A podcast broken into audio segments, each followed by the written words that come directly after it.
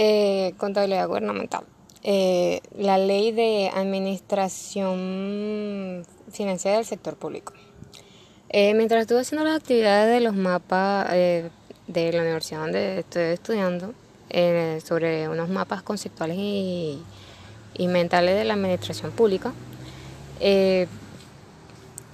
eh, no fue raro percatarme o notar las leyes que rigen este tema, y entre ellas está la Ley Orgánica de la Administración Financiera del Sector Público, como ya mencioné, la cual según ley se basa en un conjunto de innovaciones orientadas hacia el aumento de la eficacia y simplicidad de la gestión fiscal, además de la disminución de la volatilidad pues, de la misma, de esta ley.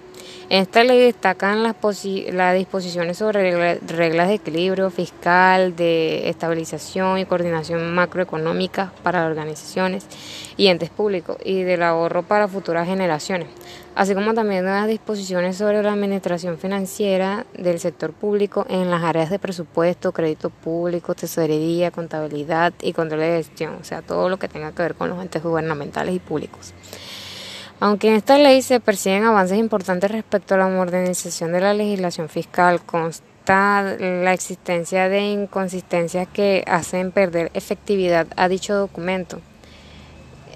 Em, en, conclusión, pues, es decir, si no son corregidas eh, estos problemas, ellas harán de esta ley un documento legal sin importancia, produciendo así que los principales problemas estructurales que se caracterizan a las que caracterizan a las finanzas públicas eh, de este país no puedan corregirse de manera permanente. Es decir, eh, todo tiene una estructura, todo tiene un sistema. Y así como en la administración pública todo se rige con una ley. Y si esta ley no cumple con lo que dicta, todo, todo perderá su sistema y todo caerá como una baraja de cartas.